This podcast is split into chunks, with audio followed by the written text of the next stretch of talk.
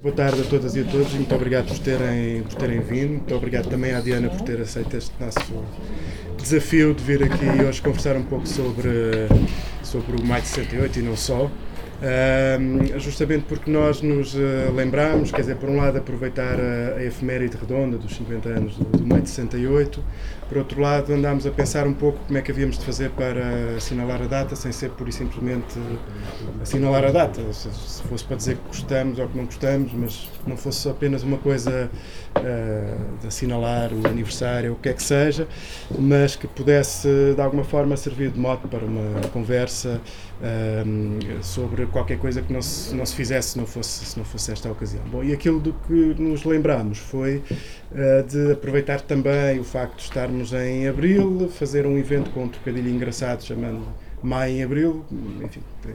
Uh, e, e, e, por outro lado procurar uh, tentar perceber em que medida é que os acontecimentos do maio de 68 possam ter ou não ter tido, ou ter mais ou menos influência na, na, no desenvolvimento do processo político em Portugal, no contexto do, do fascismo, da luta antifascista, depois, enfim, que, que depois desembocou poucos anos depois na Revolução de Abril, uh, tendo em conta que eh, sobre, uh, sobre outros países nós sabemos que algum impacto teve. Sabemos que teve em Itália, sabemos que teve na Alemanha, sabemos que teve nos Estados Unidos, sabemos enfim, um conjunto de revoltas que naqueles anos de alguma forma faziam ecoar o maio de 68 também para lá das fronteiras de, de França, ou pelo menos, enfim, são, é uma discussão que geralmente, que geralmente existe.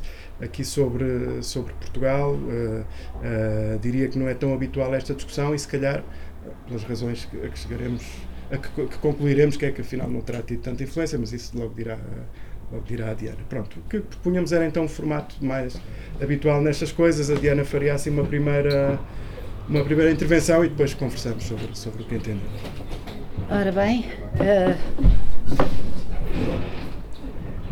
Boa tarde. Desculpa. Fazes favor, estás desculpado.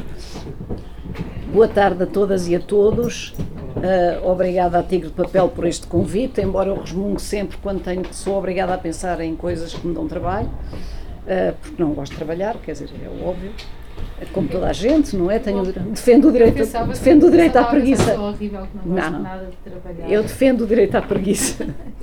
Uh, e permitam-me que eu comece com uma vénia a um senhor muito conhecido, que é o senhor de La Palice, porque vou começar com uma paliçada. É que 1968, como imagino que todos vocês compreendam, vem depois de 61 e 62, de 64, 65 e imaginem de 67. E maio vem, obviamente, depois de janeiro e de março. E porquê que eu lembro estas coisas tão evidentes? É que este ano há imensa gente a abordar o impacto que o maio de 68 teve ou não teve em Portugal, nomeadamente nas lutas estudantis, a crise de 69, no desenvolvimento posterior do movimento estudantil, da resistência ao fascismo e até, porque não, no 25 de Abril. E por muito que eu tenha vibrado com o maio de 68, fico ligeiramente irritada com a importância que se dá ao maio francês e, sobretudo, com o esquecimento de outras datas talvez muito mais significativas para nós.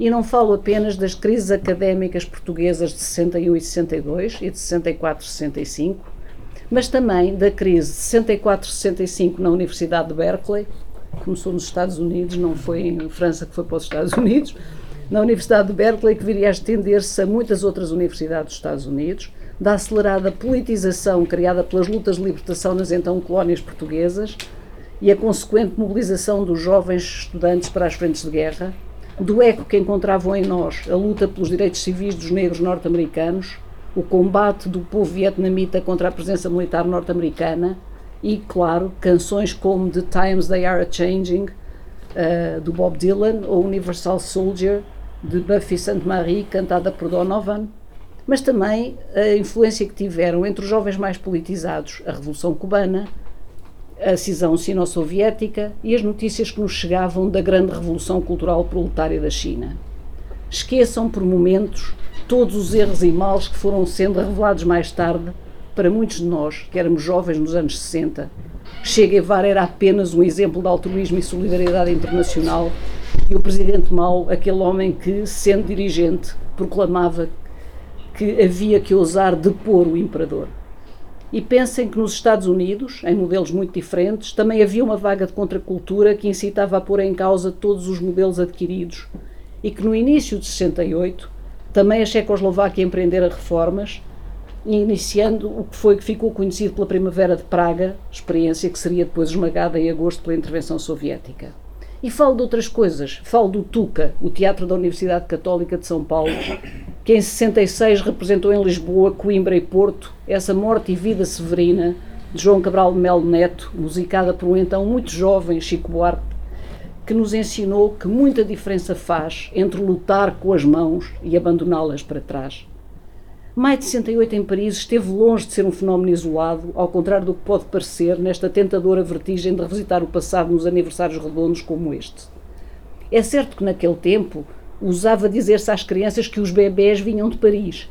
Também era de Paris que a moda chegava, mas em relação à política, talvez convenha não afunilar tanto. E, sobretudo, sobretudo não esquecer 67.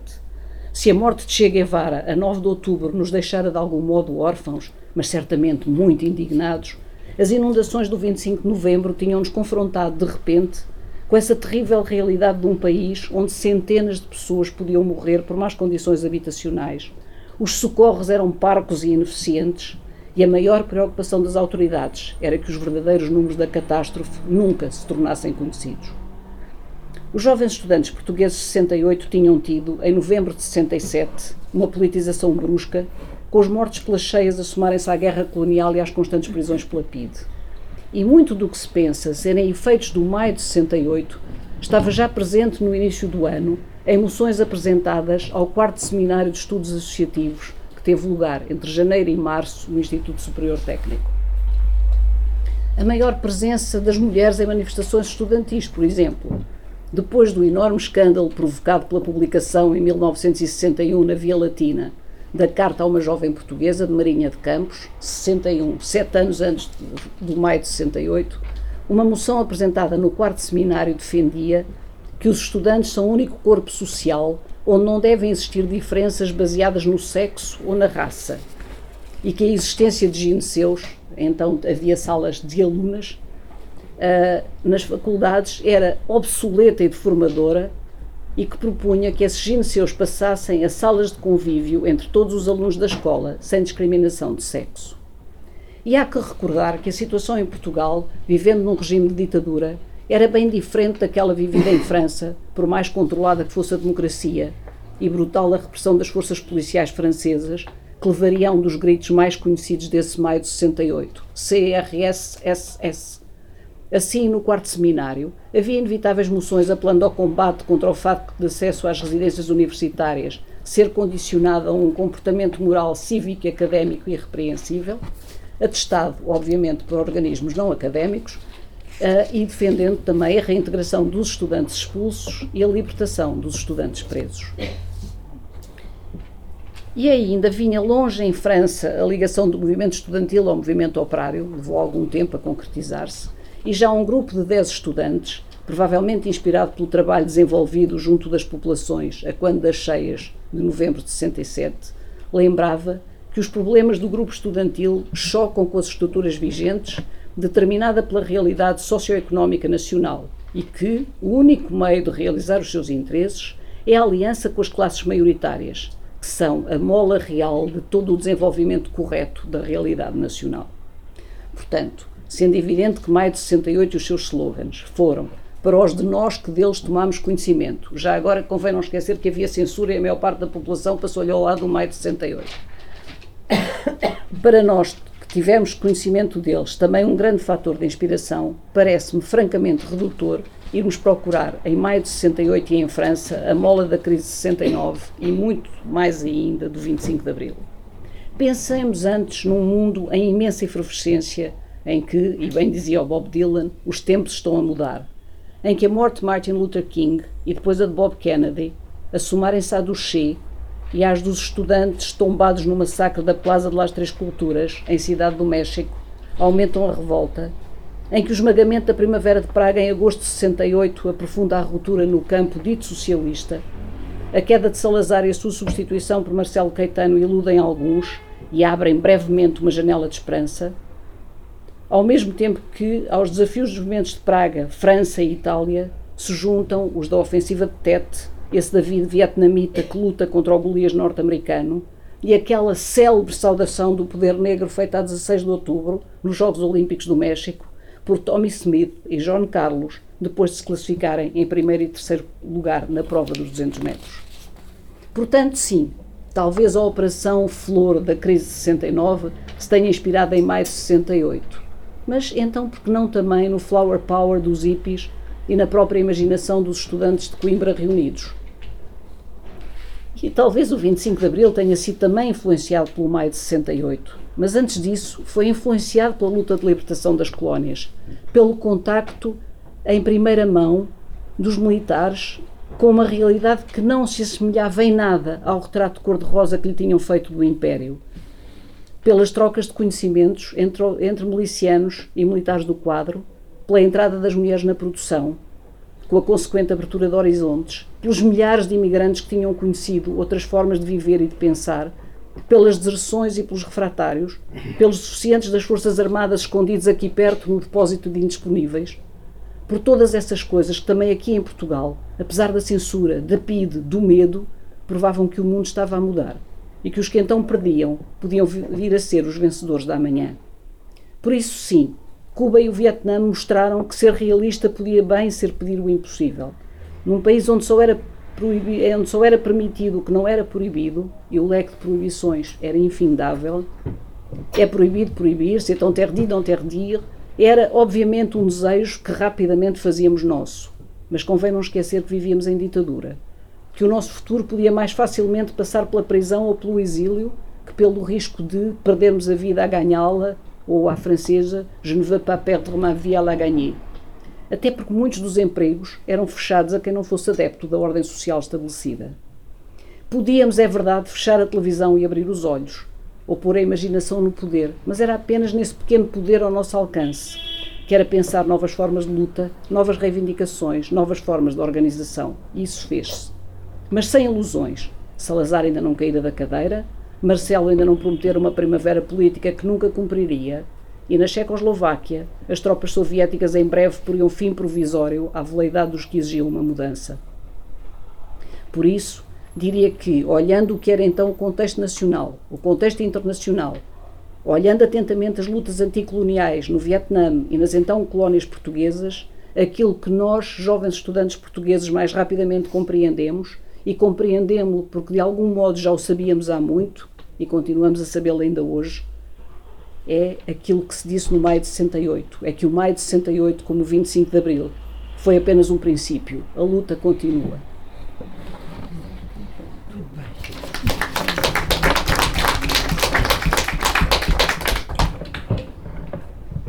Muito bem. Uh, Sobretudo foi rápido. Sim, não adormeci ninguém.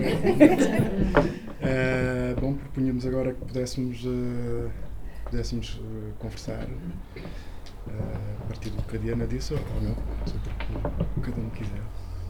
Só não vale tirar pedras, o resto. Je l'ai pas vu les la plage, mas aqui felizmente o chão não tem.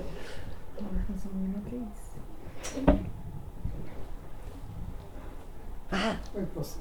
Oh, boa tarde a todos. Peço desculpa ter chegado atrasado. Uh, eu queria perguntar à Diana qual foi o efeito da queda do Salazar. A queda, não falo da queda da cadeira, mas da queda do poder político. E,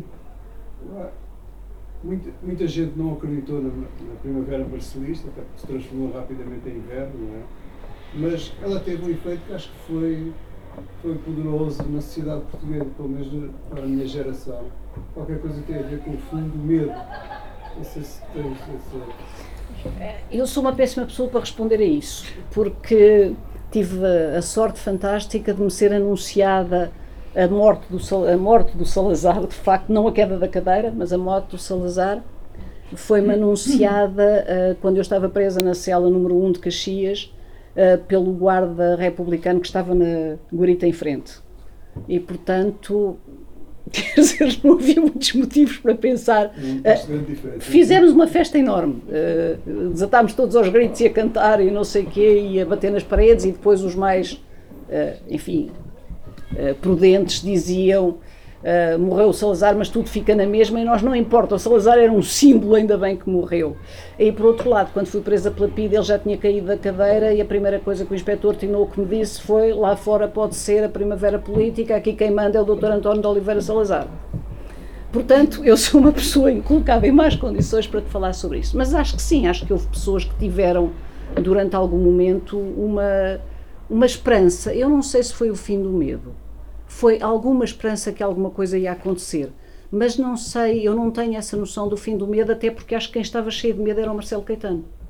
Uh, acho que ele genuinamente terá querido marcar alguma diferença e foi logo a seguir completamente atabafado e isso se tornou uh, completamente notório. Agora que durante um bocadinho ali se sentiu que as coisas podiam, a censura podia abrandar, a polícia podia, talvez, mas a verdade é que logo a seguir o que aconteceu foi a censura passou a exame, de exame prévio, exame prévio. Uh, e, e, a, e a PID passou a DGS, não é? Quer dizer, não se notou mais, mais nenhuma diferença e percebeu-se. passou à Ação Nacional. Ação Nacional Popular, mas foram tudo coisas cosméticas. Portanto, eu acho que muito rapidamente esse medo voltou. E vou-te dizer uma coisa Uh, foram os anos provavelmente mais duros de repressão política foram exatamente os de Marcelo Caetano a seguir, estou a falar, não estou a falar dos anos 30, 40, estou a falar a, a seguir aos 70. Uh, nomeadamente a nível de torturas pela PIDE,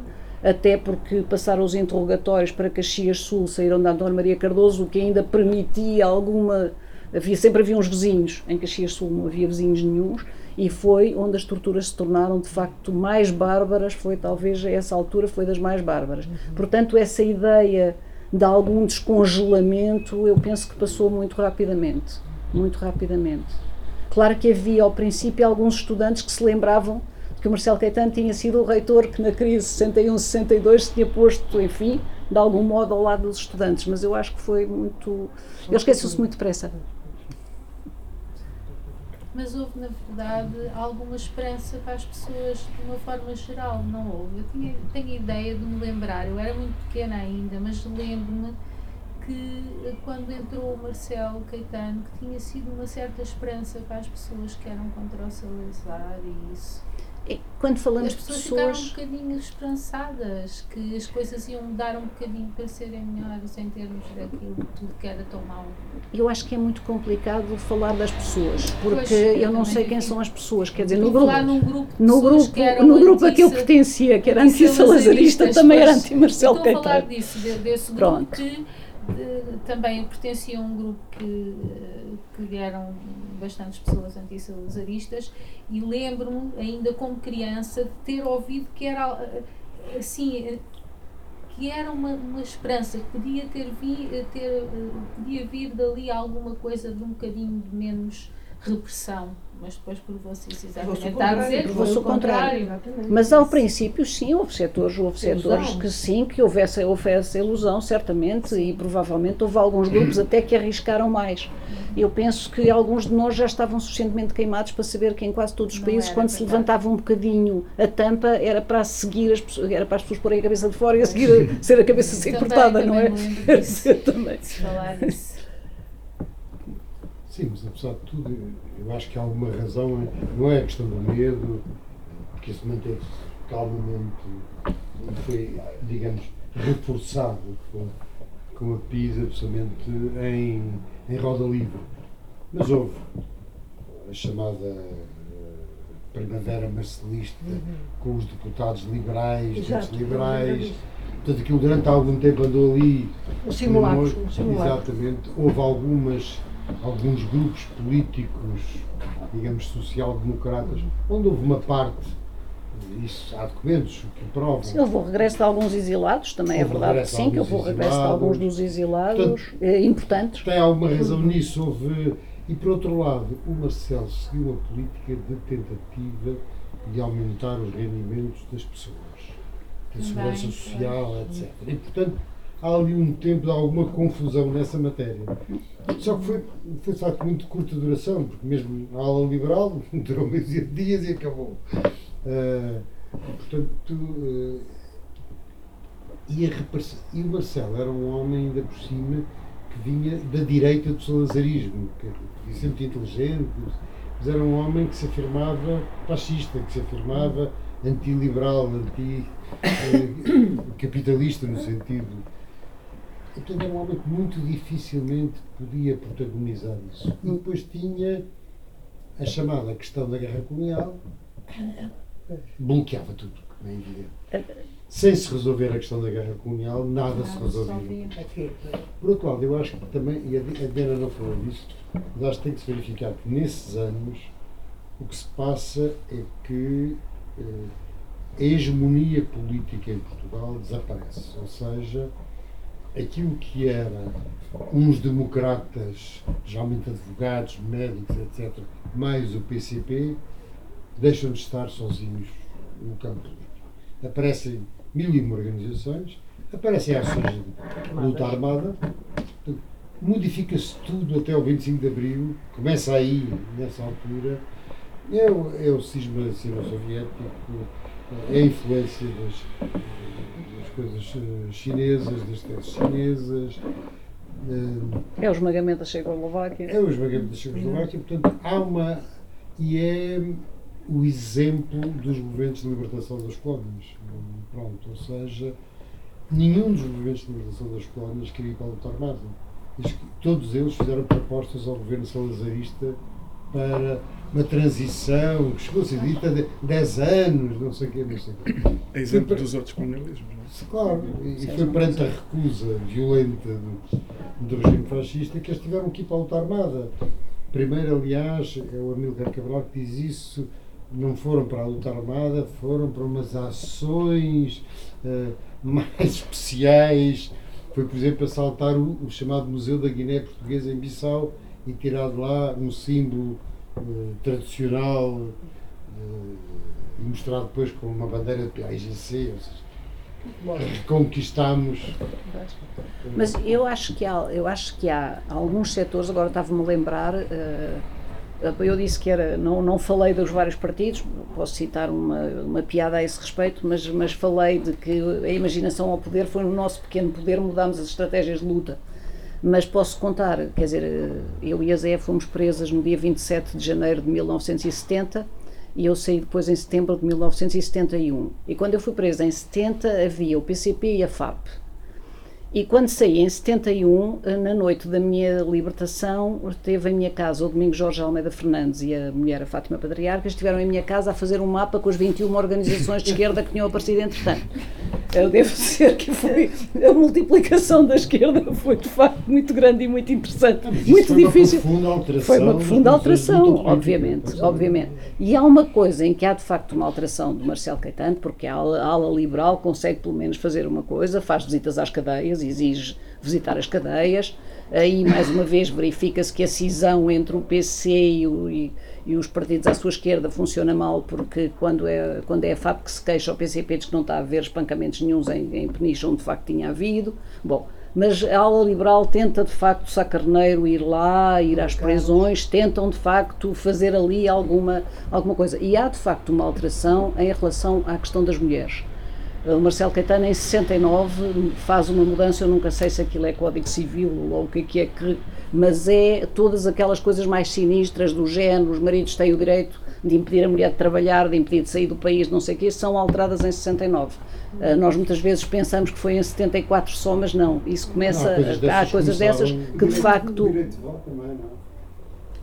Não se altera Não, não. Esse, eu esse acho que fica na mesma. O que fica, o que fica são as coisas, o conceito do chefe de família Viajar e esta questão. Viajar para o estrangeiro, o direito, o direito de mudar de residência, o direito, uma série de direitos, até, inclusivamente até o direito que o marido tinha de abrir as cartas da mulher também desaparece nessa fase. Portanto, há uma série dessas coisas em relação. Abrir, mas, mas agora já tem que abrir, tem que abrir com mais cuidado. Portanto, essas, essas mudanças houve. Em termos, em, e, e, houve, de facto, sabe-se hoje, não é? Que, que, houve, de facto, uma tentativa de contacto com uh, o Amilcar Cabral, nomeadamente, com o PAGC, nomeadamente, quer dizer, mas isso foi, de facto, uh, um fogacho que não levou depois a lado nenhum, porque não, aí o Marcelo Caetano, eu acho que, mesmo que quisesse, também não ia longe e que estava verdadeiramente prisioneiro das coisas. E, e depois, se formos ouvir os discursos dele, Uh, ele, ele abriu nesse sentido, parecia que tinha aberto o regime, não é? Porque Salazar era os Teves, era o homem que nunca aparecesse, já tinha estado, eh, já tinha estado. E ele aparecia na televisão e dizia umas coisas e não sei o quê, tinha aquelas conversas em família. Então, vá, vá, que é para encontrar antigos alunos. Agora, se, agora, pois, agora, se a pessoa for ouvir o que ele diz, já não era assim tão simpático, não é? Quer dizer. Não, e o discurso do Marcelo radicaliza-se completamente. completamente. Tem muito pouco tempo. Não é? Que é perante a derrota progressiva da guerra colonial, da guerra colonial, ou seja... Não dá defesas, não é? É. Mas tinha uma, uma questão que eu não estudei em Portugal e gostava de saber qual foi a repercussão que o maio de 68 e o abril em Praga tiveram no meio estudantil minimamente pronto, aí assim se houve alguma influência, conhecimento, interesse, como é que foi um bocadinho essa época? Que eu estive em abril em Praga, no meio estudantil, tinha acabado de ser a, a primavera, a chamada primavera, e havia um enorme interesse pelo Ocidente. É, mas andei mais no meio de, universitário, não é? Onde havia também brasileiros exilados, angolanos também, um, e outros sul-americanos que estavam lá nas universidades.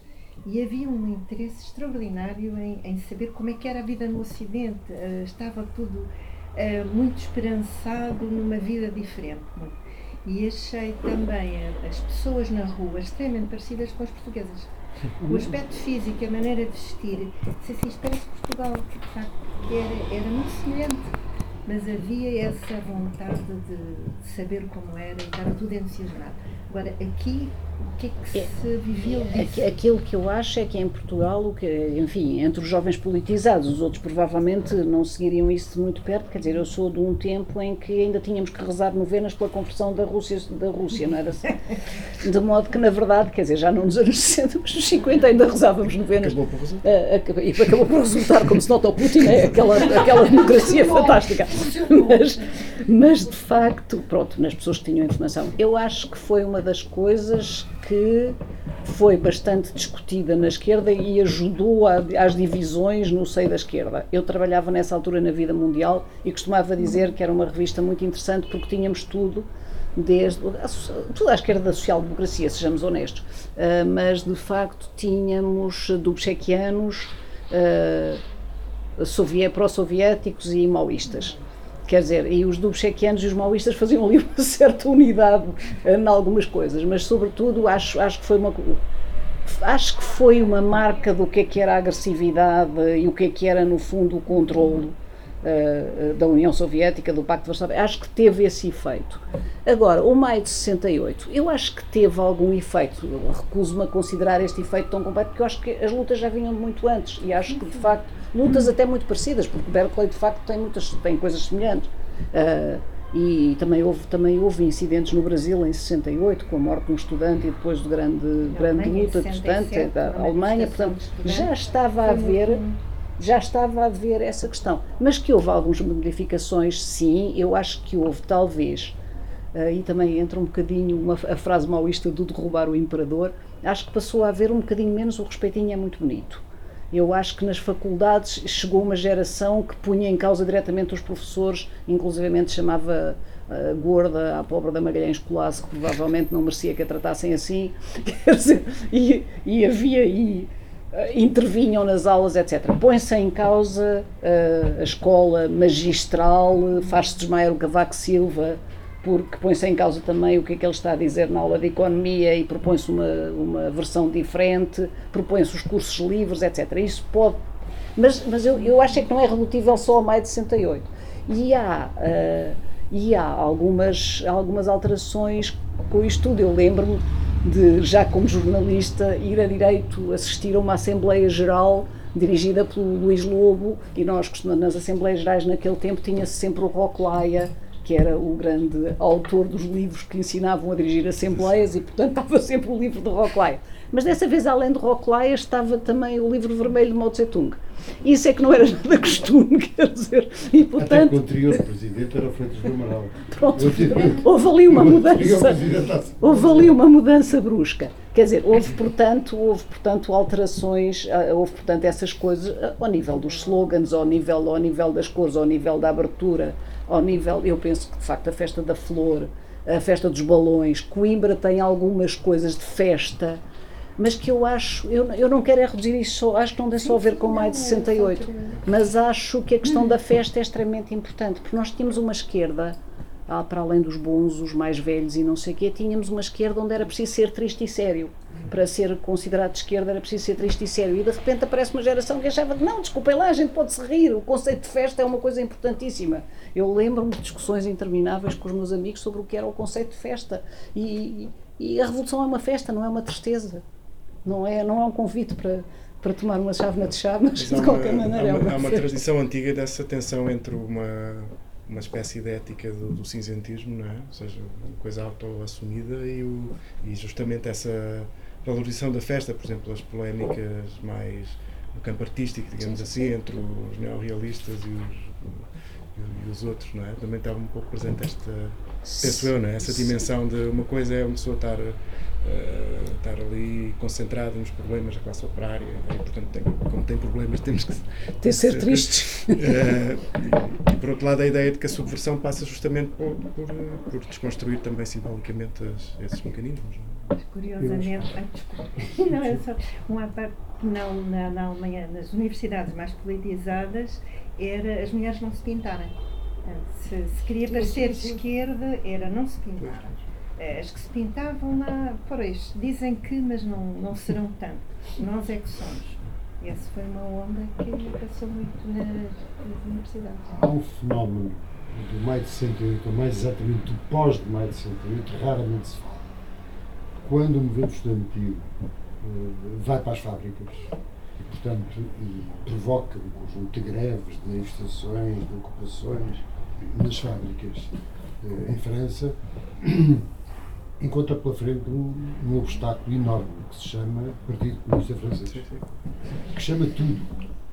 Vai, recorre a tudo e mais alguma coisa. Isso, por exemplo, teve muita influência na forma como em Portugal se viram os acontecimentos. Ou seja, para a maior parte dos jovens que nós éramos, a gente esperava que o PCF, no caso concreto, apoiasse os estudantes e as greves operárias e não sei.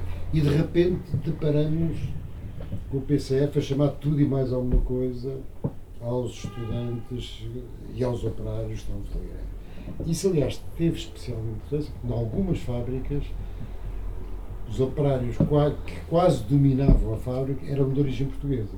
Em Bilancourt e não sei quantos. E que, portanto, isso influenciou muitas cabeças, porque de repente eram insultados pelo partido que eu jogava, que era o deles, não é? Pronto. E esse efeito pós de, que se passou de forma mais atenuada em Itália, o julho italiano, etc. Mas eh, eu acho que isso esclareceu muitas cabeças no sentido de que aqueles partidos tradicionais tinham que ser vistos de outra maneira. Penso que foi isso muito. Isso levou à radicalização de muitos jovens. e- E a Itália, apesar de tudo, é um processo muito mais longo, não é? que se estende depois por toda a Sim, década sim, de sim. 70, que em França, de facto, não, não interessa assim. não é? Sim, Ou seja, foi o- mais. O processo italiano depois desemboca nas brigadas Certo, no- vermelhas, no que seja, não é? Seja, não-.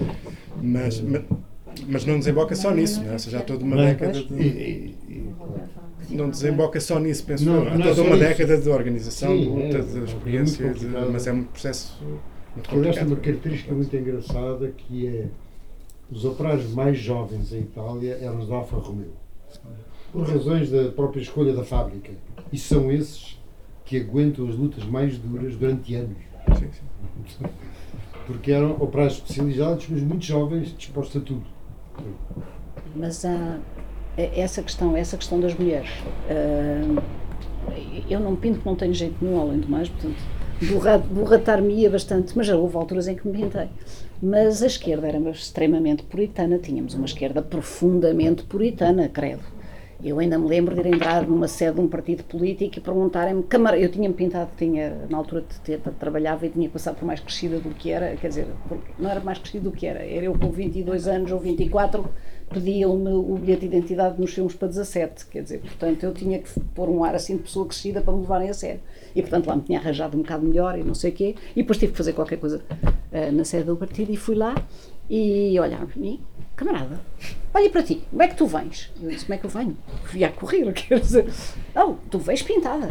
E o teu cabelo? Eu tenho o cabelo sempre muito curto, não? O teu cabelo. As camponesas não usam o cabelo assim. Eu sou camarada, peraí, olha bem para mim. Tu achas que eu sou camponesa? Com toda a franqueza. É que na verdade não sou. Mas a moral, a moral de uma série de partidos de esquerda era uma coisa absolutamente dramática. Mas aí eu também não acho mais uma vez, que seja só maio de 68 que faz essa viragem. Já, nós já estávamos a fazê-la desde 61 também, uh, e, e, antes, provavelmente. As fotografias de, de, da crise de 62 em Lisboa, e a maior parte das raparigas usam lenço. Ou seja, usam de chadora. Não se pode dizer alto que elas ficam algumas que ficam ofendidas. Já uma senhora quase me quis bater para eu dizer isso. A grande maioria está de lencinho.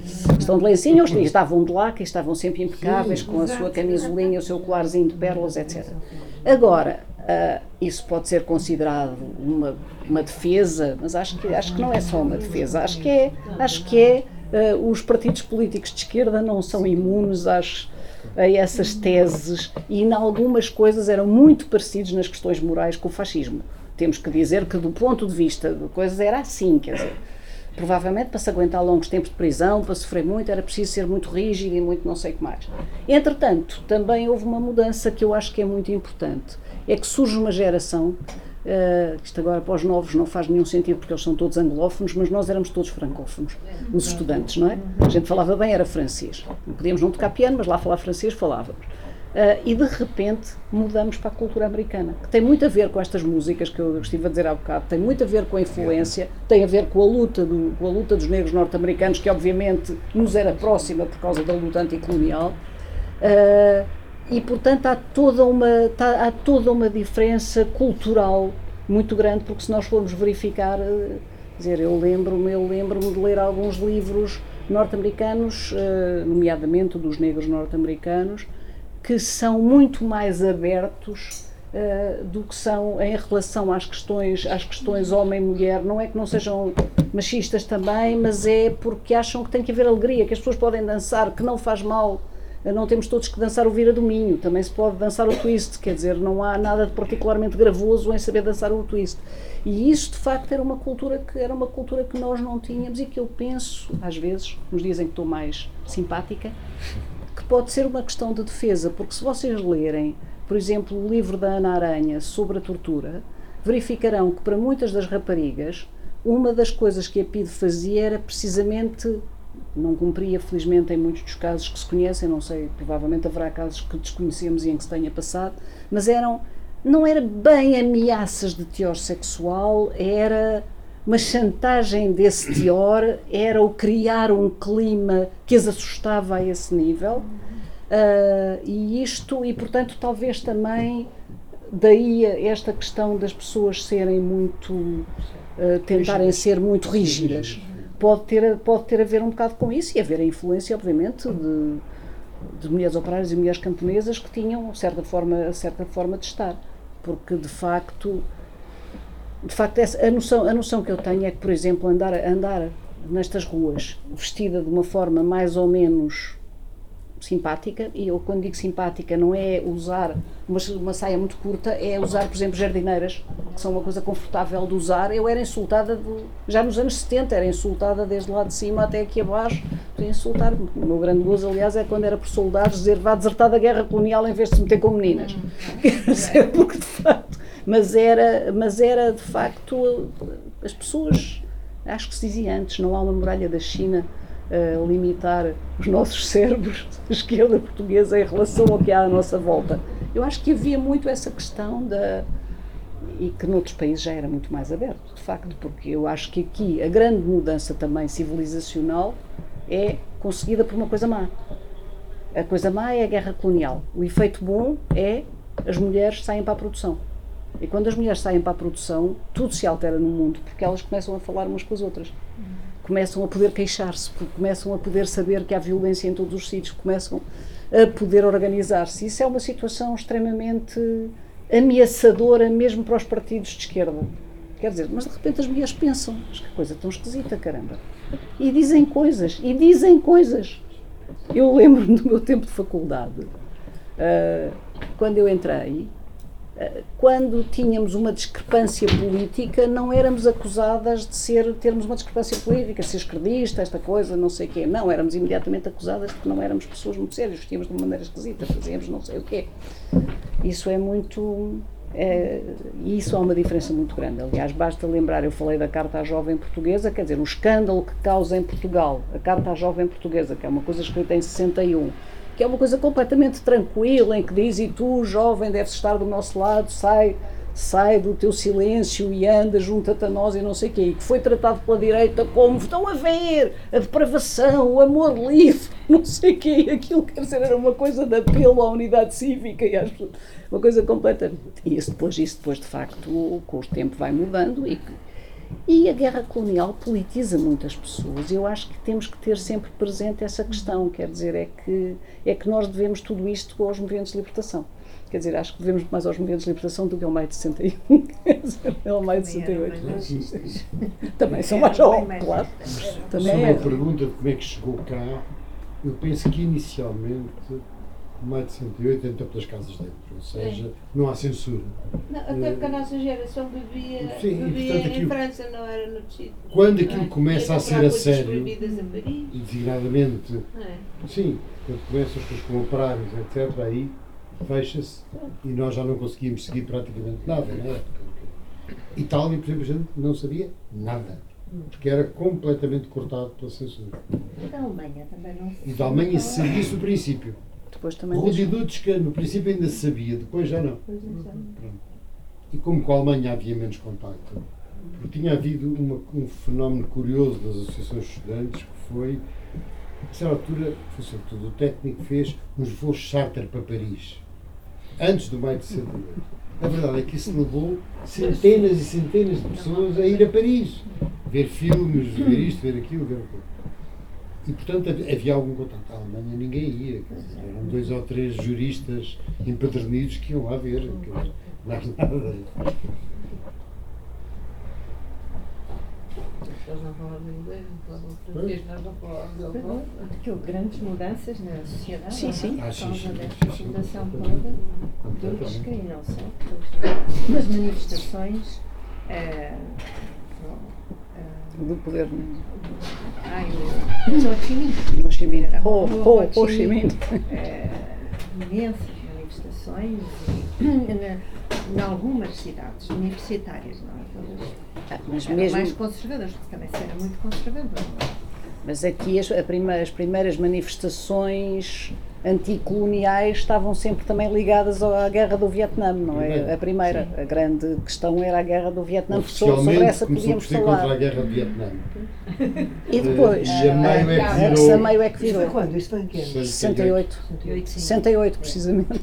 Mas essa decisão foi, era pensada, ou seja, Sim, vamos fazer assim para. Mas era, uh, uh, essa administração tem uma história curiosa que é, começou por ser entregar um abaixo assinado à Embaixada Americana condenando a intervenção americana na Guerra de Vietnã. Obviamente que estava lá a Polícia de Choque, foi aliás a primeira vez que a Polícia de Choque apareceu com cães, etc, etc, etc.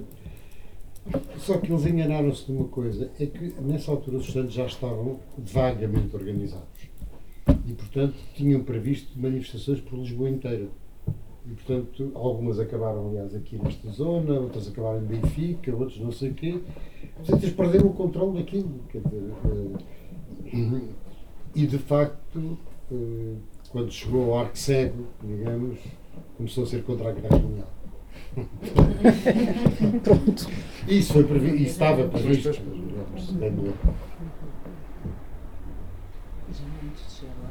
Já antes de chegar lá. Já antes de chegar lá. Tínhamos a, a decisão, era que era no arco seco que se mudava. Já era. Não, e depois há de facto, há de facto, convém não esquecer também o peso todo da imigração, por muito que os imigrantes não possam regressar, quer dizer, já não falo dos exilados e dos, mas mesmo que não possam regressar, apesar de tudo, têm contactos com a família e percebe-se, as pessoas vivem uma vida diferente e as coisas são diferentes, eu acho que isso tem também tem também um peso e depois tem um grande peso o movimento o movimento de recusa da guerra colonial quer dizer que uh, dos jovens é muito, é muito evidente. Eu lembro-me, porque ainda antes, ainda estava o Salazar e esteve na cadeira, eu lembro que nós na, em medicina, na, na rádio da sala de alunos, tocávamos o Deserteur e não sei o quê, quer dizer, essas coisas todas contra, contra a guerra, quer dizer, e, e ninguém se atrevia a nos lá dizer que mudássemos a música, não é? Porque era território da Associação de Estudantes, que não havia, que era uma associação, e nós punhamos essas músicas e isso havia um grande. Agora, eu acho que há também aí, de facto, uma mudança para a contracultura americana, para o que começa a aparecer dos hippies, o que, as experiências das drogas, eh, tudo isso começa a ser, e depois as pessoas começam a ler outras coisas muito diferentes, isso também sobre a situação da mulher, depois começa a ler o Marcuse e começa-se a ler o Wilhelm Reich e começa-se a ler uma série de coisas que não se liam antes. Portanto, são coisas. Isso provoca uma mudança cultural também, quer dizer que não. Uh, e acho que tô, e de facto e de facto eu acho que a questão que houve questões que para nós eram muito importantes porque a censura não era muito inteligente bom uh, sejamos francos e então uma das coisas que acontecia a televisão era altamente censurada não é mas interessava a Portugal mostrar que os norte-americanos que chateavam Portugal pela sua posição colonial eram os malandros da pior espécie que tratavam mal os negros. Portanto, as questões da luta, eh, da luta pelos direitos cívicos passava, porque era para mostrar que os americanos eram maus, aquilo passava, não é? E também sobre a guerra do Vietnã, e portanto nós não, não tínhamos notícias sobre, a guerra colonial, mas passava. E a repressão contra os. É Essas coisas passavam que é para dizer, veem que eles têm isto, não é isto, e são as democracias, não é? E fazem isto e não sei o quê. E portanto nós acabávamos por beber um bocadinho isso, e depois há tais gestos que não se podem parar, quer dizer, não se pode parar nos Jogos Olímpicos a ver uns tipos que fazem assim, quer dizer, não. Foi uma coisa. E aí eu diria que esse é que foi, o grande, foi um dos grandes símbolos contra o medo, que é do, em plenos Jogos Olímpicos, dois tipos que estão ali, podem vir a ser as pessoas mais importantes dos Estados Unidos nos tempos seguintes e que fazem a saudação do poder negro. Quer dizer, eu acho que isso teve um peso que é transmitido em direto. Transmitido em direto. Portanto, é uma imagem que não pode ser retida, está ali, é assim. Quer dizer, eh, e tipos que não se está à partida não é, não é o Luther King, quer dizer, são dois corredores, quer dizer, portanto, isso tem, isso tem de facto uma grande, uma grande influência. Por isso é que eu digo, não é nada contra o Maio, é só Maio insere-se em muitas outras coisas. É muito giro, porque os franceses têm muito jeito para a propaganda eh, e para a publicidade. Os slogans deles são slogans fantásticos. Qualquer pessoa da publicidade sonharia fazer estes slogans. E, alguns deles, bem, e alguns deles são feitos por publicidade. E depois há este jogo que de facto em Portugal era, era difícil. Eu, eu lembro-me de ver um anúncio, nunca mais me esqueci desse anúncio, de uma alcatifa. E o anúncio da alcatifa era assim uma espécie de um monte muito bonito, coberto com aquela alcatifa que tinha assim uma cor de trigo, e em cima da alcatifa estavam duas armas cruzadas e um capacete caído. E dizia Faites l'amour para la guerre. Era, era uma alcatifa, mas passa de facto uma mensagem. E essas não eram retidas aqui, porque era um anúncio. Quer dizer, e essas coisas passavam. Ou seja, ali é, é, o que chega mais perto de nós e era o que nós líamos de facto. E depois, de facto, vem a tal geração que lê mais também já.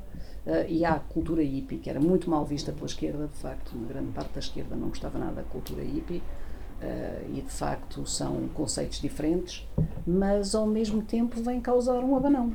Vem causar um abanão porque, espera aí, estes tipos têm uma coisa em comum connosco, é recusam a guerra porque a recusar a guerra eles estavam lá também, não é? E, são, e depois são os grandes espetáculos e todas essas coisas que já começam a ser imparáveis, porque aí começa a grande indústria a apoderar-se, não é? Vende bem a indústria discográfica, ganha muito com, as, com, estas, com estas lutas, não é? E isso também, eu penso que também tem o seu Há peso. uma coisa que muitas vezes é dita, é que o número de desertores em Portugal não é muito grande. Mas é verdade. Só que é sempre omitido que há um número gigantesco de pessoas que faltam à inspeção sequer. Não, vão entram, sequer não à entram inspeção. no circuito. Não entram no circuito. E, portanto, uns porque emigraram, por isso simplesmente desapareceram, digamos, mas é um número brutal e que nunca deixa de subir de 61 até 74. Sempre, sempre, E, sempre. e- sempre. e como, é, como é que acontecia não serem apanhados? Um era a imigração e outro Ou era a imigração e os outros Iam desapareciam. e Desapareciam muitas vezes, quer dizer. Havia menos mecanismos também de controle, quer dizer, de acabar de, de registros e de. Não. Descobrir A, Descobrir onde é que fron- estão a fronteira é porosa, as fronteiras são porosas, felizmente, e havia contrabandistas decentes para passar pessoas de um lado para o outro. Quer dizer, Entre refratários Eu e não sei.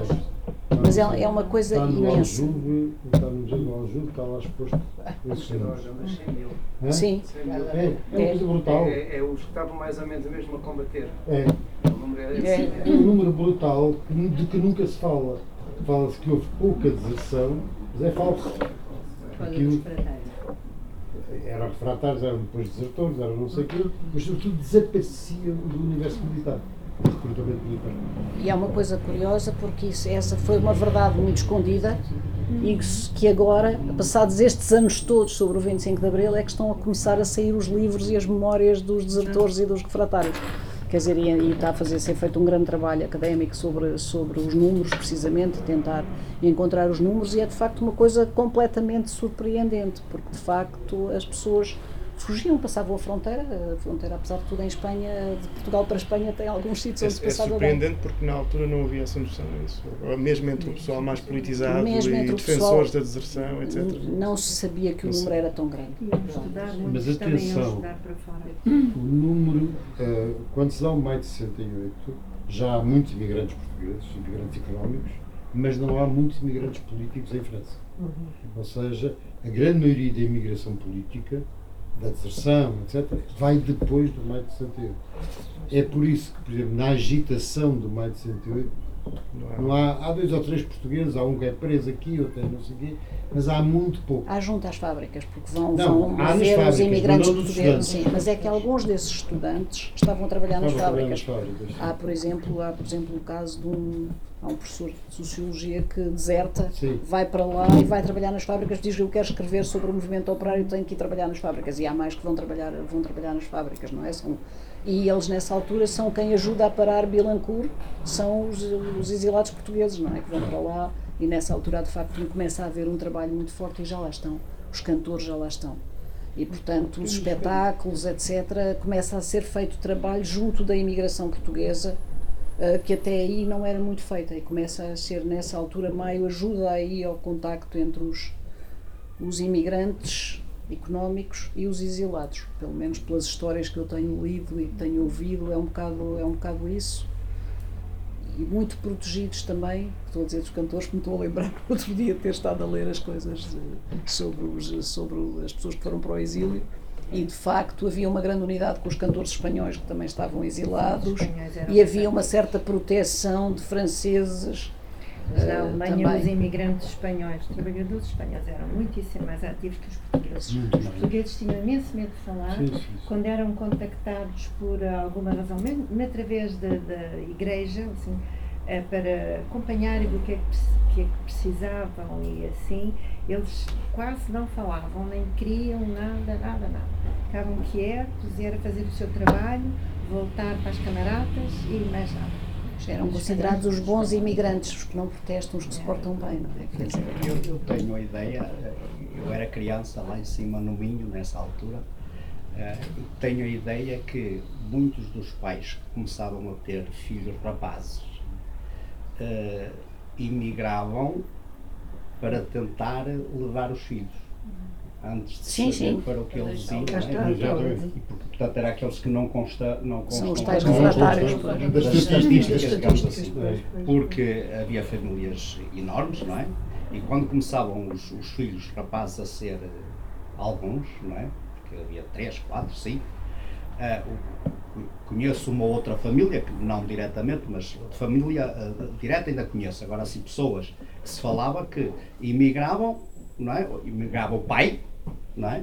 Para a todo o custo tentar puxar ou a família toda ou pelo menos os rapazes para trabalhar. Mas não era só por causa de ir trabalhar. Era o que nos esperava cá im- impedir eh, em termos da guerra, não é? Ahm, Isso em que anos também, está a falar? nos anos 60. Mas nos dura anos até 60, 70 e tal. É, Eu não- conheço vários casos. Quando eu digo, eu, eu nasci em 60, portanto não era, mas pelos 68, 69 já conhecia familiares que estavam no, no estrangeiro e os rapazes foram todos, não é? Foram também para o estrangeiro, foram trabalhar. Nós iam trabalhar. Depois, analisando, eh, muitas vezes as raparigas ficavam, ou com os avós, ou isto, ou aquilo. Porque as raparigas não iam para o serviço militar, não é? Porque senão também iriam. Portanto, acho que era um fator que pesava Sim, sim. nessa, nessa E não se confunde, essa gente não tinha uma forma geral nenhuma formação política. Não, não, era, era, Não. era, era o fugir à, Era fugir à morte. Havia exemplos de jovens que morreram na, na Claro. guerra, Sim, sim. da, da vizinhança, da aldeia sim, sim. vizinha, não sei o quê, e então nós não vamos deixar o nosso filho É. ir para isso. Não é? E, portanto, não era consciência eh, política, Não coisa Não, de, de luta, obstrução ao regime, ou o que Não, fosse, não. não é? Discordavam, com certeza, mas por essa razão de não perder os filhos nesse tipo de situações. Hum, agora, eh, essa, essa questão de que, que não, não, não falámos aqui muito, certo, porque são de outra, de outra área, mas é um facto que no marcelismo, falar em Marcelo agora faz-nos lembrar qualquer coisa nesta altura, mas falar no É marcelismo outro. é não nessa altura que nasce a CGTP, por exemplo, não é? Portanto, há Sim, já no final. Já no há final. fatores eh, eh, não, não estão no final. Porque 70 a 74 e- ele, ele não está lá. 72, não é? A CGTP nasce em 70, não é? 70 ou 72. Portanto, é sei fundada em quando. 70. É fundada em É. 70. Eh, E portanto, eh, eh, não é tanto, é quase o tempo dele todo, não é? Mais um ou dois anos que se é, É é se é de grandes que lutas operárias. E portanto, há esse fator eh, de, de- mesmo que não fosse liberdade, porque a seguir provavelmente vem-se a experimentar duro, não é? De novo, ele a tentar segurar as coisas, mas há ali um espaço que as pessoas se sentem menos medo, não é?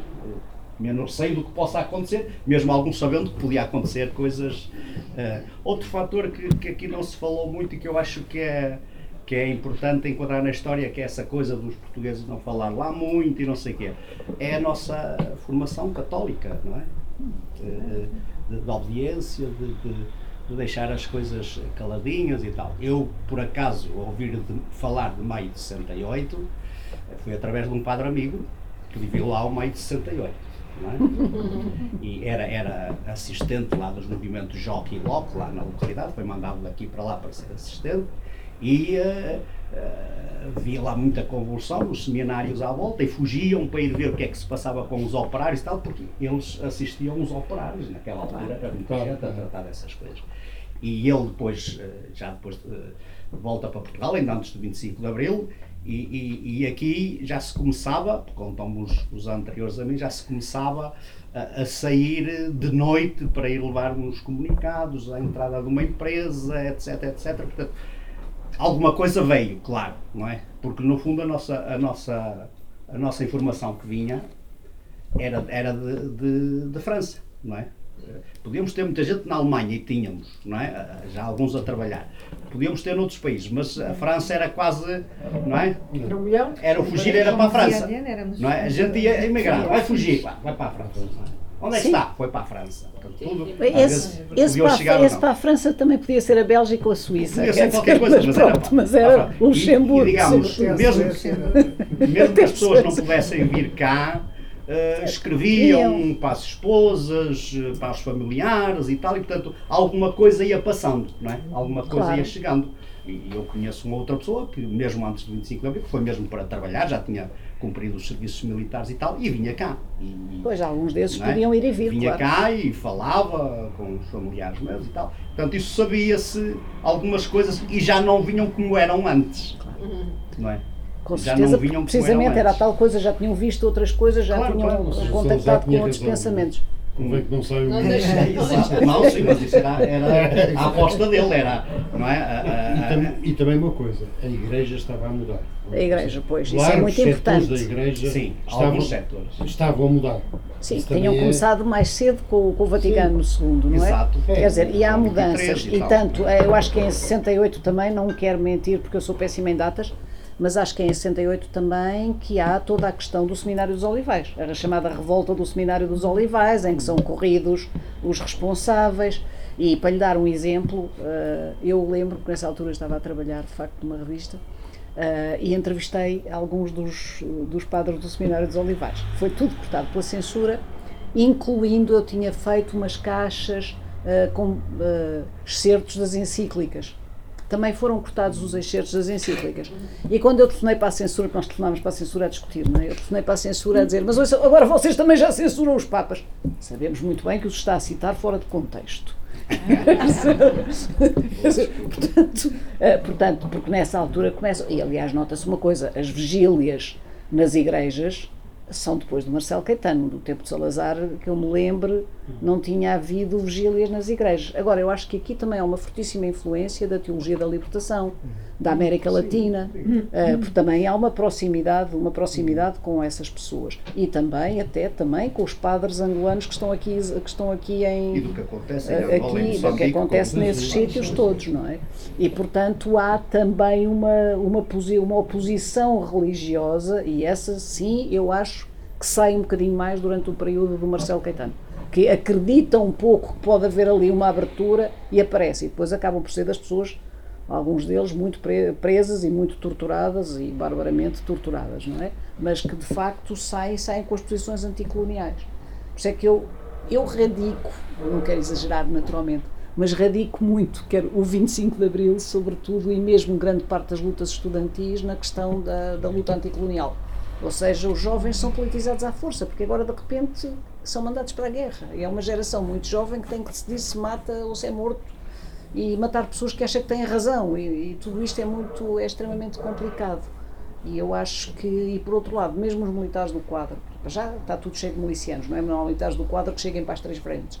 Mas mesmo os militares do quadro, vão, vão defender a pátria, mas aquilo não se parece nada com o que lhe contaram que era o Império Português, não é? Tinham-lhe contado umas coisas muito bonitas, eles chegam lá e, e aquilo não é exatamente o que lhes tinham contado.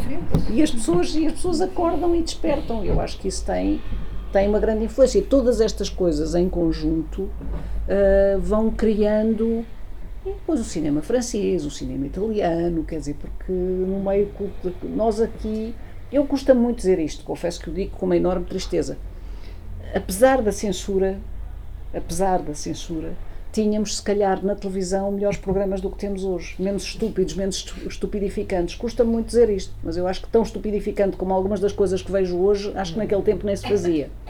E portanto, e portanto íamos sabendo, é tal coisa, não podemos falar da guerra colonial. Ah pá, mas há notícia da guerra do Vietnã. Hum, deixa lá ver aquilo. Não podemos falar do nosso racismo. Olha, mas está ali o racismo dos norte-americanos pessoa aprendendo. E por outro lado, entrou em força aqui o novo cinema francês, o novo cinema italiano e essas coisas no meio estudantil. Porque depois, até houve algum novo cinema português também. Até houve o novo cinema português, havia, havia o grande trabalho do Cineclube Universitário, mas porque há bocado falámos do conservadorismo da esquerda, no Cineclube Universitário foi uma verdadeira luta haver um grupo que uma vez ousou patear um filme porque o Cineclube Universitário é um cineclube que escolhe tão bem as coisas e agora há aqui um grupo malandro que vem patear.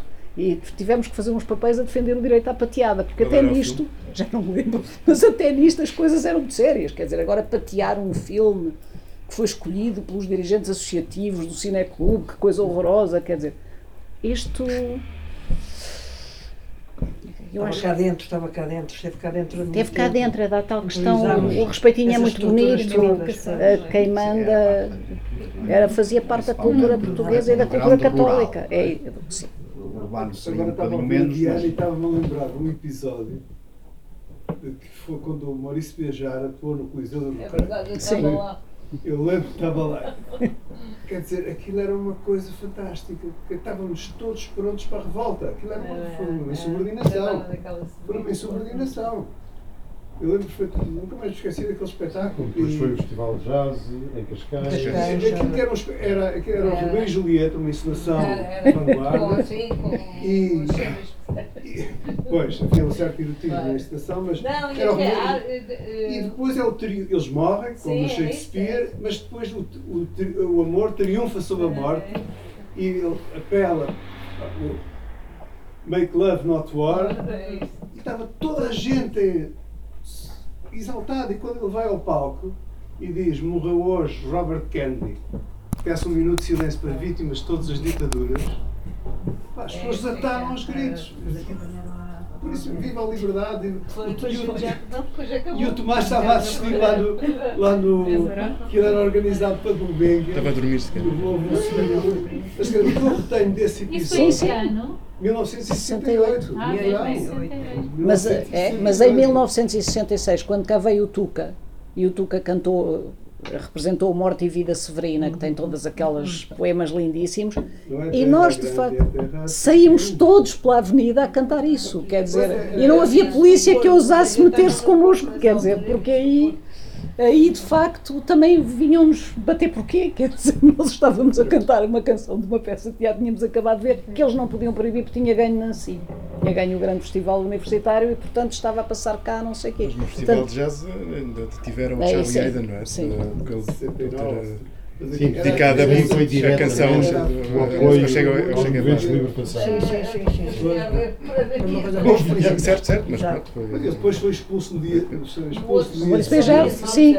Ele vinha convidado da Gulbenkian, que era uma super instituição, não era propriamente um espetáculo de teatro, era uma coisa por toda.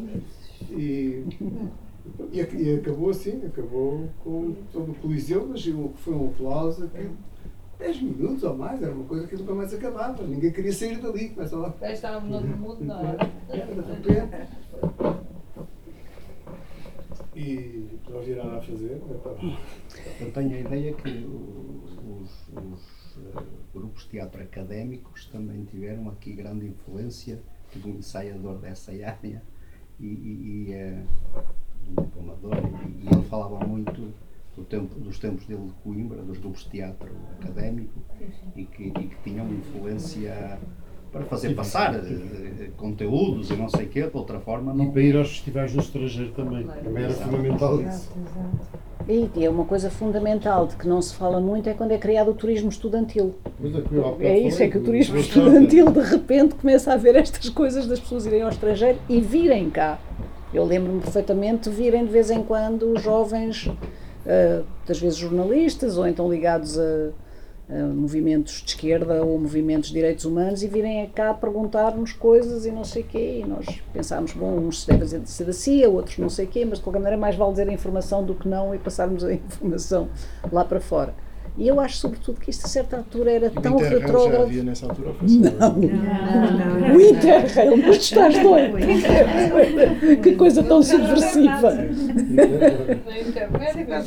Não, Tu não te esqueças que as pessoas para sair, eh, as mulheres, era complicado, porque enfim, tinham que ter a autorização do pai, do marido, não sei de quê, mas apesar de tudo conseguiam, conseguiam os passaportes, eh, junto a PID, com uma boa desculpa.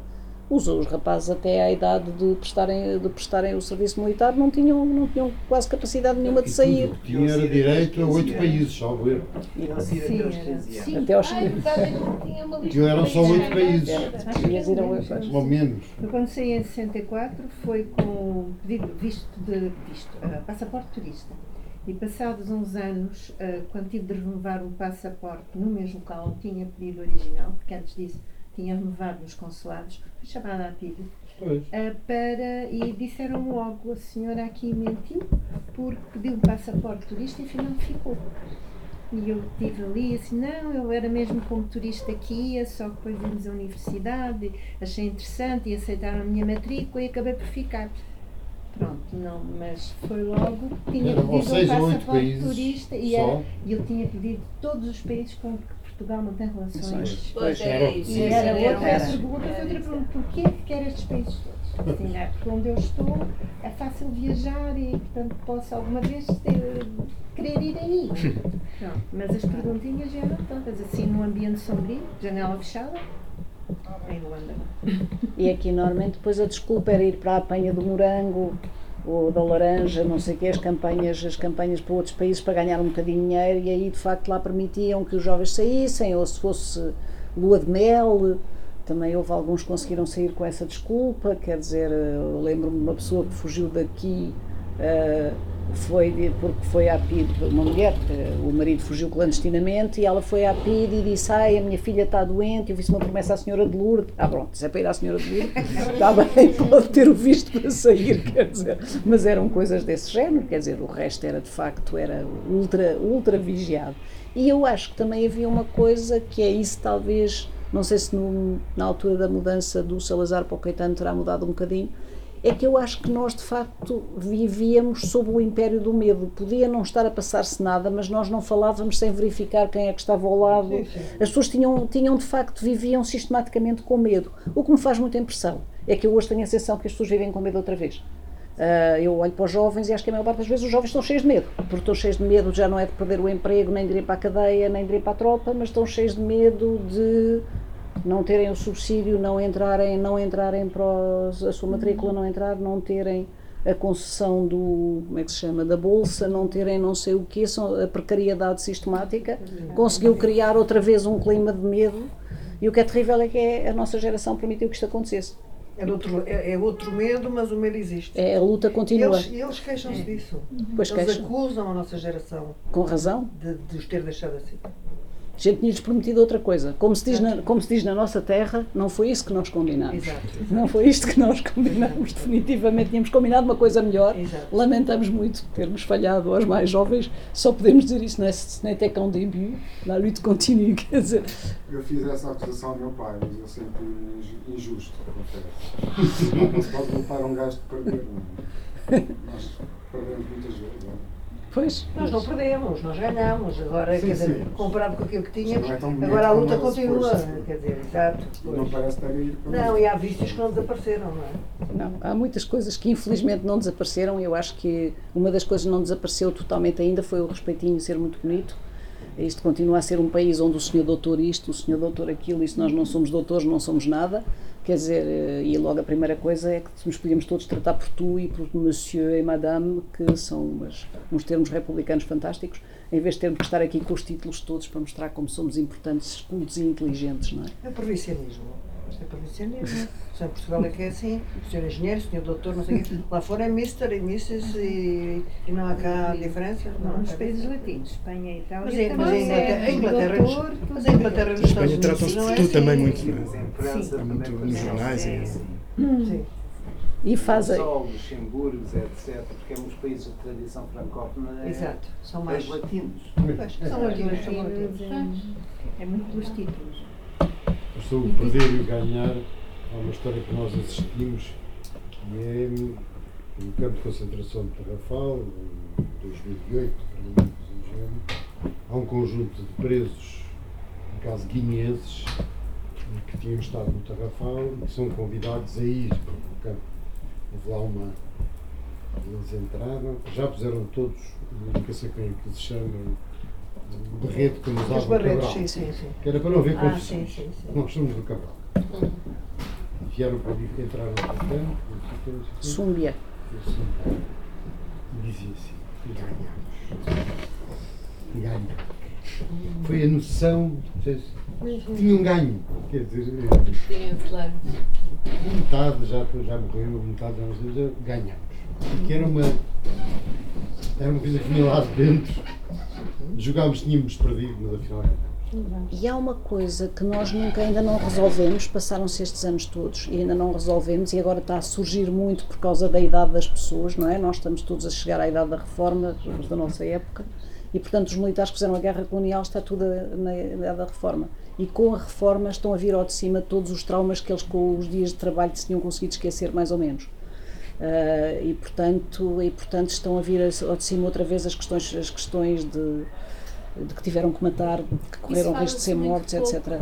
Pois, Não é? fala-se Ah. pouco. É tão estranho. Lá se conseguiu aceitar. jovens que ficaram umas feridas feridas tão- e não se São feridas muito falar, profundas agora é que só o que tempo é que vai permitir. É, mas agora começam a surgir Escapar. mais livros de memórias deles e começa a falar-se mais sobre isso, como aliás também se começa a falar mais sobre os desertores. Os desertores também começaram a publicar eh, livros. E há uma coisa de que então essa nunca se tratou, porque acham que não vale a pena, porque somos, eh, que é que nunca se tratou de facto do que é que foi o stress eh, pós-traumático, já que se tratou dos militares, dos presos políticos, das famílias dos presos políticos, todas essas pessoas. Mas É fácil, vai-se esperando que eles morram, só que o problema é que neste momento a esperança de vida é enormemente grande, é uma grande chatice. É que eles vão continuar aqui a lembrar-se que têm traumatismos eh, durante bastante tempo.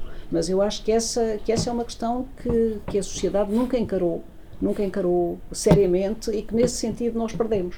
Porque depois da grande politização do pós-25 de Abril e da grande festa, acho que falámos tanto de desgraças que as pessoas se cansaram, ficaram fartas de nós até aos olhos e a dizer, epá, agora queremos uma vida tranquila, sossegadinha, viva o Cavaco Silva e outros, outras pessoas semelhantes. Uh, e é complicado explicar-lhes, olha, mas primeiro temos aqui umas coisas para resolver se não se importam, não é? Há aqui uns tantos traumas.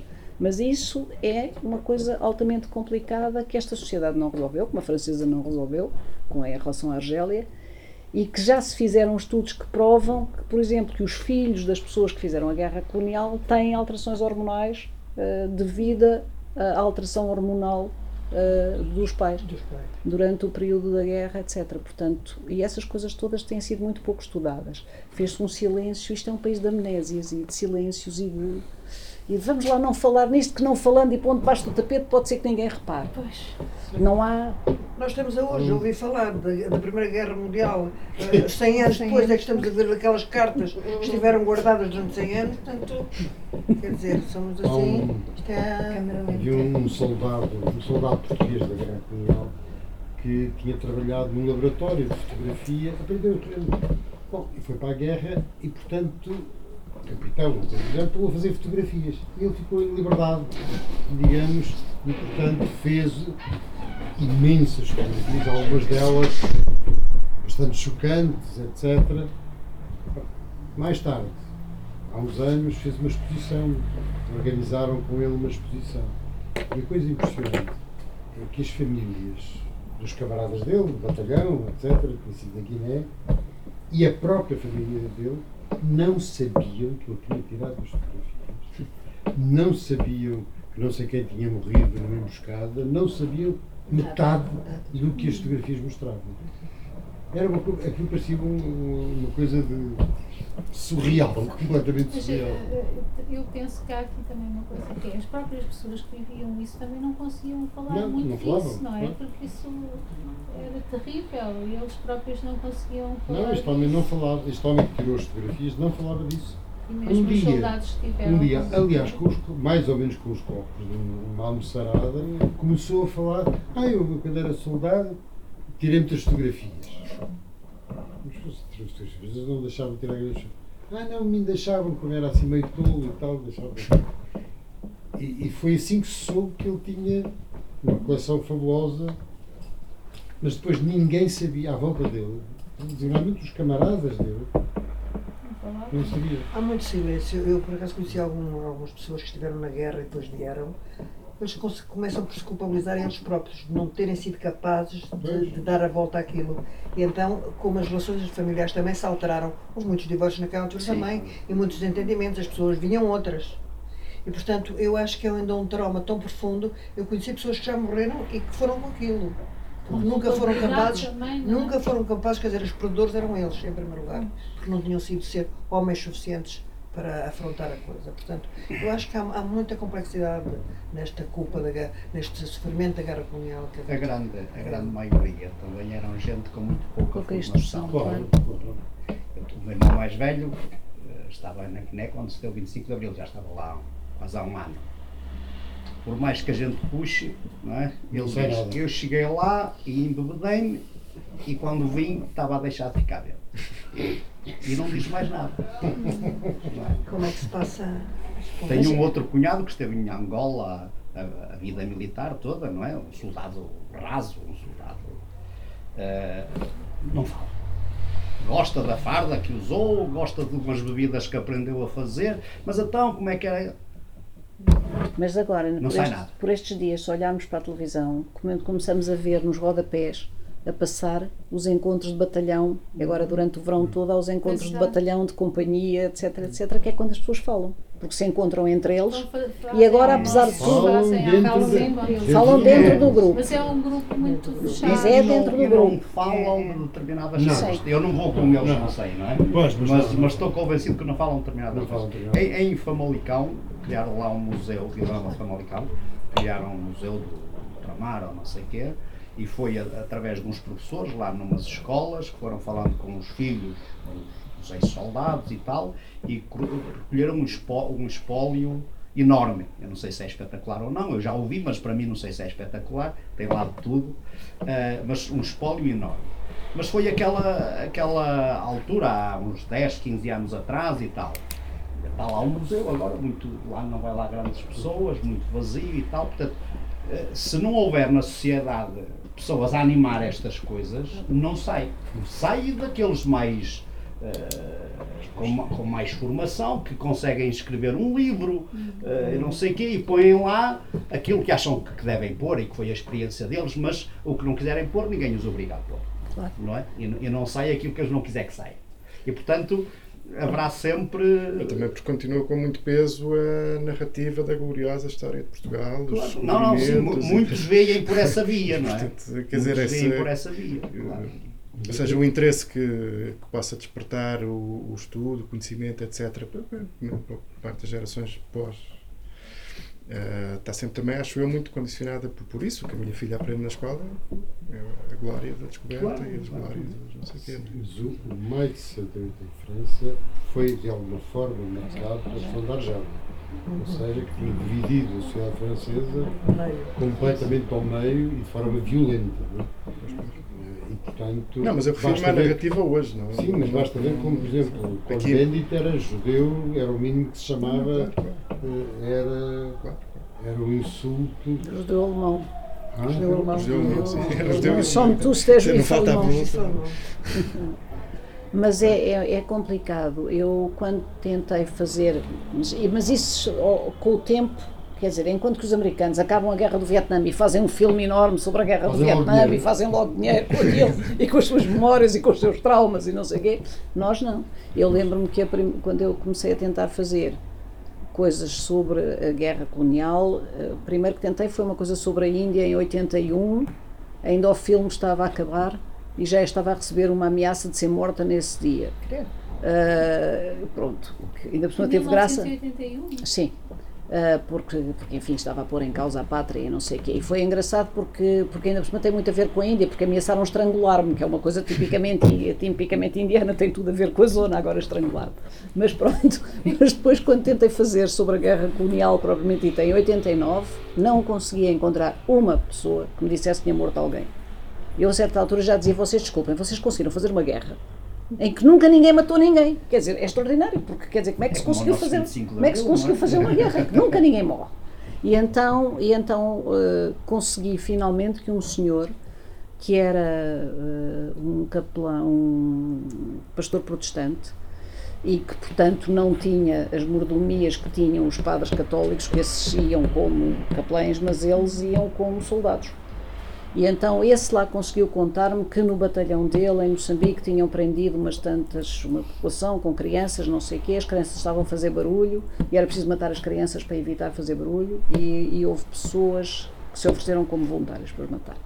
E ele não foi capaz de usar a palavra matar, usou a palavra eliminar. Mas mesmo assim foi a única pessoa. E foi para aí só um ano depois que eu, uma vez num debate, ouvi alguém dizer que tinha morto pessoas. Fui lhe dar os parabéns. Se eu não é que eu gosto de pessoas que matam outras, mas eu gosto de pessoas que têm a coragem de admitir.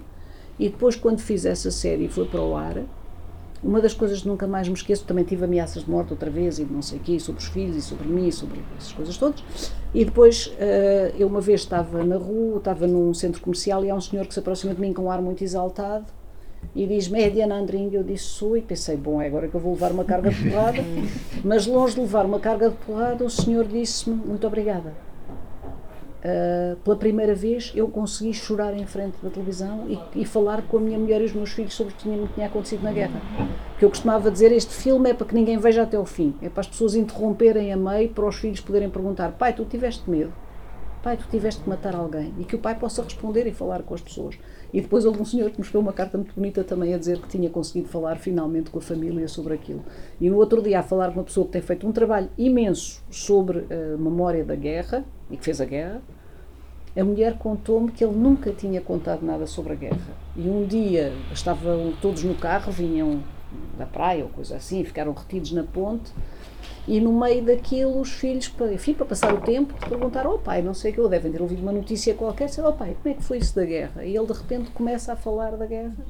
E até hoje acho acho que é das pessoas que mais fala sobre a guerra colonial. Mas foi assim, rebentar, rebentar uma tampa e a pessoa de repente falar. Agora, que não é fácil falar, não é fácil. E que também não há. Pronto, houve o trabalho todo que, que o Joaquim Furtado fez agora, de ouvir as pessoas e, e as coisas têm estado a ser publicadas, mas também não há uma grande abertura para os ouvir. É a história passada, quer dizer, não é um bocadinho como a nós estarem-nos a contar histórias da Primeira Guerra, quer dizer, é, é o soldado de milhões. Ok, pronto, já ouvi, quer dizer, deixa passar adiante. Quer dizer, acho e, há, e criou-se, e temos um ensino, eu não, não percebo nada de ensino, não sou especialista em educação, mas é uma coisa muito bizarra, porque eu lembro-me de uma vez ter ido a uma escola, um, um amigo convidou-me para ir fa falar à escola dele. Eu tenho cabelo branco há muitos anos, isto já foi para aí, sei lá, há mais de, de 15 anos, mas eu já tinha o cabelo branco. E eu fui à escola e era para falar para meninos de 13, 14 anos, mais ou menos. E entrei, e estava lá uma coisa com a minha fotografia a dizer que eu ia falar sobre o que era antes do 25 de Abril e não sei o que mais. E vi os miúdos olharem para mim com um ar absolutamente espantado, espantado e um bocadinho assustado. E às tantas, quer dizer, lá falei, fiz lá a minha palestra, lá disse umas coisas, eles fizeram umas perguntas e depois eu perguntei a uma das miúdas, vocês estavam com um ar muito espantado a olhar para mim. Mas que idade é que a senhora tem? Eu, na altura, sei lá, teria 60 ou coisa que eu vá, 50 e tal, ou 60, e lá disse a minha idade. É que nós nem percebemos como é que a senhora estava viva, julgávamos que já tinha morrido ou que tinha que ter e muitos anos, porque isso já foi há tanto tempo. há tanto tempo. Caraças, quer dizer, não é assim há tanto tempo, não é? Nós somos velhos, não precisam dizer dessa maneira, pode pôr a coisa de forma mais simples. Mas para os miúdos era de facto que raio, esta senhora ainda está viva, teve presa pela pena, ainda está viva. Mas isso não foi no século XVIII, quer dizer.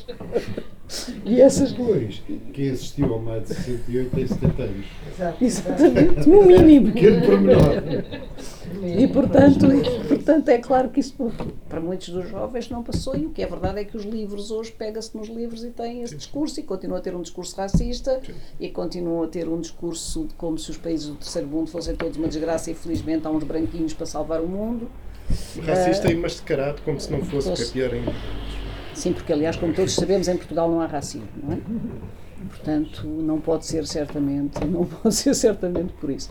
Mas acho que foi isso e pronto. E o maio de 68 vai ter essa vantagem. Como foi, foi uma coisa muito muito moderna, muito chamativa, muito publicitária, este ano vai-se falar imenso disto. E pode ser que assim, à boleia, a gente consiga ir falando das outras coisas, assim, pelo meio, dizer: olha, sabes, já agora nós aqui também tivemos uns problemas em 68, quer dizer, e, e antes, e não sei o que, isso começa a falar nisso. Porque é muito, é muito complicado, quer dizer, nós vemos aqueles programas de televisão em que as pessoas não sabem quem foi o Salazar, quer dizer. Eh, e saem lá e. Não sabem que foi 25 de abril. Sabem que é feriado, que já não é nada mau, quer dizer, é um dia feriado. E um dia destes podem começar a confundir o Marcelo Rebelo de Souza com o Marcelo Caetano. Pá. E quando se fala em Marcelo, já ninguém se lembra de Marcelo Caetano. Toda então gostarão, Marcelo Rebelo de Souza. E então passarão a gostar. Tão simpático e tira tantas selfies. E tira tantas selfies. Não sei porque é que dizem mal do outro Marcelo. Estão aqui, é tão simpático. Não, não havia selfies. Mas está, está a dizer isso que olho que uma vez uns colegas estavam a filmar em Angola.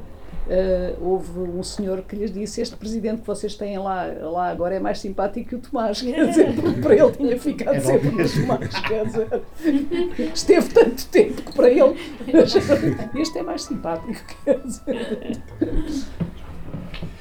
Bom, não sei, vamos uh, então terminar. Uh, agradeço a todas e a todos por terem vindo. Agradeço à doutora Diana Andrigues. e, e mas, mas, doutora com grande e o nome completo. Faz e muito obrigada a todos e espero não ter sido muito chata. Pronto. Ao contrário.